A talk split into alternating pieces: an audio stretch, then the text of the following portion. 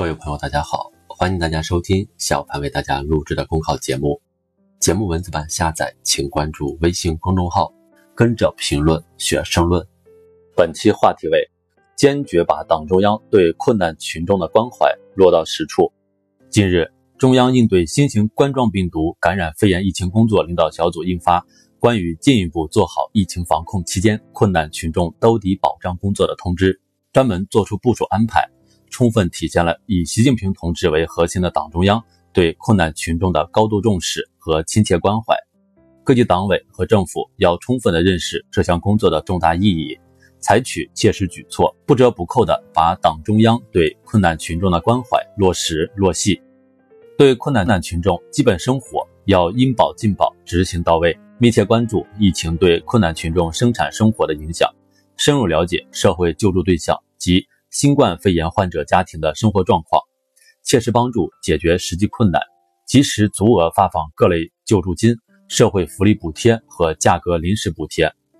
对受疫情影响无法外出务工、经营、就业、收入下降导致基本生活出现困难的城乡居民，符合条件的要及时纳入低保，做好贫困人口救助帮扶，防止因疫致贫返贫的现象出现。加大对新冠肺炎患者及受影响家庭的救助力度，对有亲人病亡的家庭要给予重点照顾。疫情比较严重的地区要适当增加困难群众生活补助，缓解疫情对困难群众基本生活的影响。同时，要充分的发挥临时救助兜底保障功能，对其他救助制度暂时无法覆盖的困难群众，要通过临时救助做到防困必帮、有难必救。对生活困难外来滞留人员要主动救助、多方帮扶，结合街头巡查、社区排查等，主动发现外来滞留人员生活困难，及时给予必要的救助帮扶。对因交通管制等原因暂时的滞留、基本生活遭遇临时困难的外来人员，要根据需要提供临时的住宿、餐饮、御寒衣物等。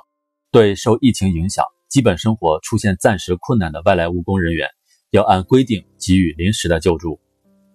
对生活不能自理、特殊困难人员，要加强探视、妥善照顾，建立健全主动发现、及时报告机制，积极引导和动员社会力量参与，切实保障好特殊困难人员基本照料服务需求，妥善照顾由被隔离收治人员负责监护或照料的生活不能自理的老年人、残疾人、未成年人，所在社区要及时的上门探视，联系安排相关人员或机构提供监护和照料。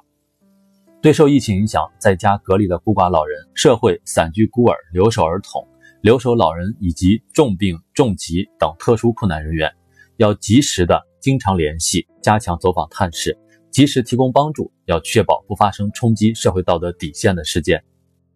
群众利益无小事，一枝一叶总关情。对困难群众的兜底保障，体现的是党和政府的民生厚度、政策温度以及全社会的文明程度。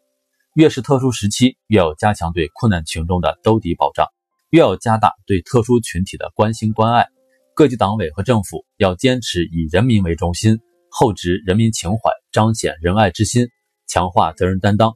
进一步做实做细做好困难群众的兜底保障工作，确保困难群众求助有门、受助及时，进一步凝聚起打赢疫情防控人民战争总体战、阻击战的坚定信心和磅礴力量。